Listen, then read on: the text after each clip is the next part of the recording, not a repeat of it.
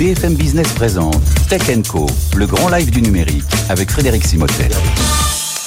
Fondé à Paris en 2013, aujourd'hui c'est près de 18 000 élèves qui ont été formés en 10 ans, 5 000 par an. Donc oui, il y a une vraie accélération euh, ces, dernières, ces dernières années. Ça s'appelle le Wagon, euh, qui vient d'ouvrir un nouveau campus à Toulouse, parce que les campus, il y en a des, alors ils sont déjà présents dans 40 villes, 25 pays. Et on en parle avec vous, Romain Paillard. Bonsoir. Bonsoir. Merci d'être avec nous. Donc cofondateur du, euh, du Wagon. Le principe du wagon, c'est prendre des jeunes, alors euh, à l'instant vous me disiez hors micro, c'est la moyenne d'âge, c'est 27 ans. Enfin voilà, mais c'est tous les profils. Mais ça veut dire que c'est pas c'est pas le petit jeune de, de 17-18 ans, c'est pas celui qui essaie, qui essaie de se reconvertir à 40 ans, c'est tout le monde. C'est ça l'idée? Exactement, on s'adresse vraiment à tout le monde. On a un panel de d'élèves qui est très très vaste. Donc ça va de la personne qui euh, qui n'a pas eu son bac ou n'a pas mhm. voulu passer son bac à la personne euh, qui est senior et qui euh, soit est en reconversion professionnelle, soit a envie en fait d'apprendre, de découvrir des nouveaux métiers ou des nouvelles choses. Hein. Il y a des gens qui font le wagon par curiosité, c'est pas interdit. et et le, le, la moyenne de nos élèves a environ 27-30 ans. C'est une moyenne de d'actifs qui sont dans des situations la plupart du temps de reconversion professionnelle ou pourquoi venir chez vous plutôt qu'aller euh, Alors, vous n'êtes pas le seul à faire ce, euh, ce, genre de, de, formation ou de reformation professionnelle, mais pourquoi aller chez vous plutôt qu'aller dans, dans, dans, une école traditionnelle qui peut proposer des, euh, des formations voilà, tout au long de sa carrière? Qu'est-ce qui va faire le plus du, du, du wagon? Alors Même si je crois que vous êtes associé à certaines écoles. Hein. Oui, alors nous c'est clairement le format. Hein. Euh, en fait, nous ce qu'on appelle, on appelle ça des bootcamps, donc c'est des camps de formation intensifs. Euh, ce format-là, en fait, c'est des formats euh, à temps plein environ de 9 semaines. Après, ça, existe à temps partiel, ça existe en ligne ou, ou en présentiel.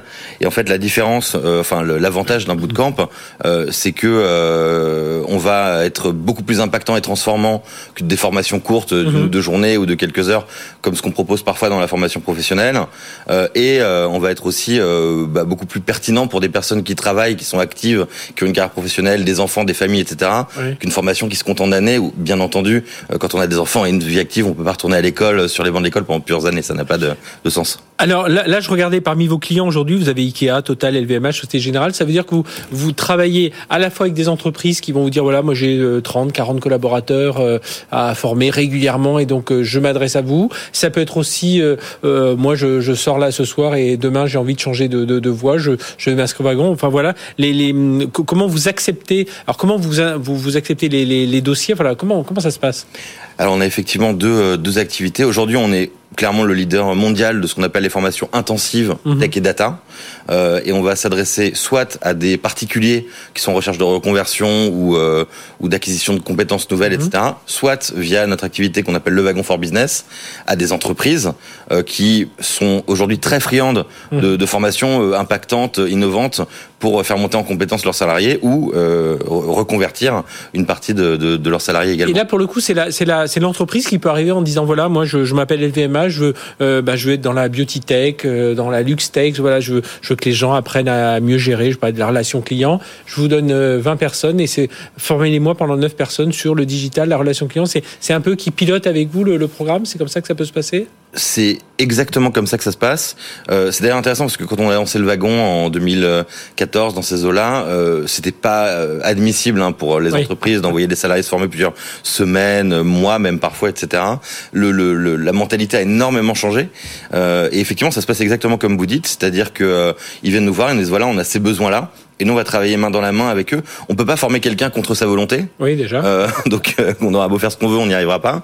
Donc, euh, c'est à la formation de s'adapter. L'entreprise doit y voir son intérêt aussi. Hein. Bien sûr. Euh, bien sûr. Aller vers ces métiers de demain. Ça veut dire qui, qui sont les enseignants là que, que, vous recrutez aussi par la même occasion? La plupart de nos enseignants ne sont pas des enseignants professionnels, ce sont des gens qui pratiquent. Mhm. on, on, travaille avec des développeurs web, on travaille avec des data analystes, des data scientists, des UX designers, etc.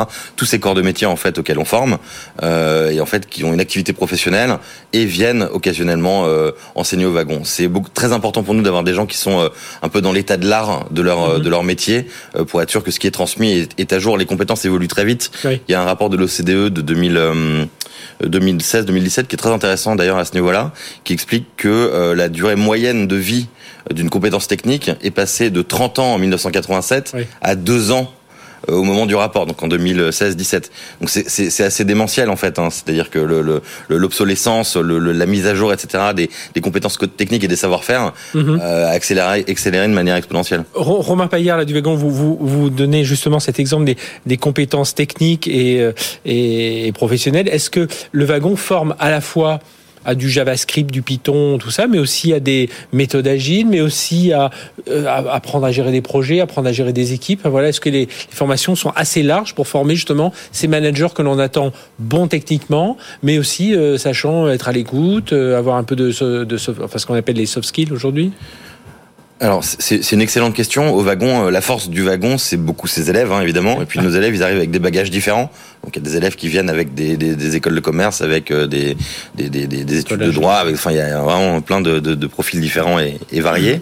Euh, donc ils ont ces compétences préalables et ils vont ajouter des compétences techniques fortes euh, à ces compétences préalables. Donc ça, ça peut faire très souvent des personnes qui ont une bonne appréhension, par exemple du produit ou du business, ou voilà des gens qui sont techniques et business. Mhm. Donc c'est des profils assez rares et assez Euh, et nous, dans notre approche pédagogique, en tout état de cause, on va toujours travailler à former des gens autonomes. Donc des gens qui sont capables d'avoir le, le, le, la, grosse photo pour pas faire d'anglicisme du, du, du projet ou de l'entreprise, voilà.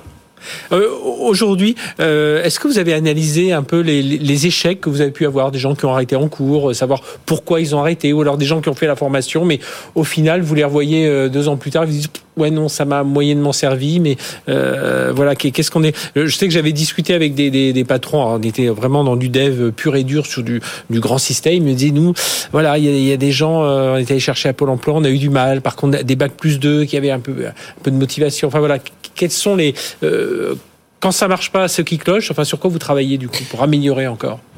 Alors, il y a une première chose sur laquelle on travaille, c'est la sélection de nos élèves. On a une sélection qui est assez drastique. Euh, malgré tout, on sélectionne à peu près une personne sur trois. Euh, ah oui, et ça, ça nous, ça nous assure quand même de la motivation, de mhm. la volonté, de l'envie d'avancer, etc. Du projet professionnel qui doit être cohérent. Il faut pas faire le wagon juste parce que on a lu qu'il fallait être développeur aujourd'hui. Il faut faire le wagon parce qu'on a un projet professionnel pertinent derrière. Donc ça, c'est ça, ça fait partie des critères aussi de, de, enfin, de recrutement, de, d'acceptation du dossier? Bien sûr c'est très important.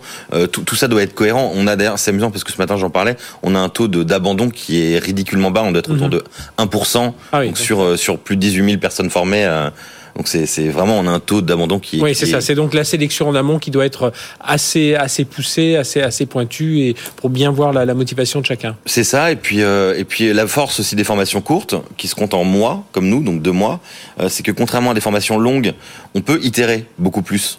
Euh, si HEC ou n'importe quelle école euh, qui a des formats de, de, de formation en, en plusieurs en, en, trois ans veut faire 200 ou 300 itérations, il y en a pour un millier d'années. Mhm. Euh, nous c'est deux mois, donc si on veut faire et en plus on est sur 40 campus à travers le monde, donc si on veut faire 300 itérations, ça va aller extrêmement vite et donc on va pouvoir améliorer le programme comme ça en, en roulement continu. Quoi. Est-ce que vous travaillez aussi sur le wagon? C'est qu'aujourd'hui on parle, alors on manque de femmes dans l'IT. il y a aussi le, mode inclusion.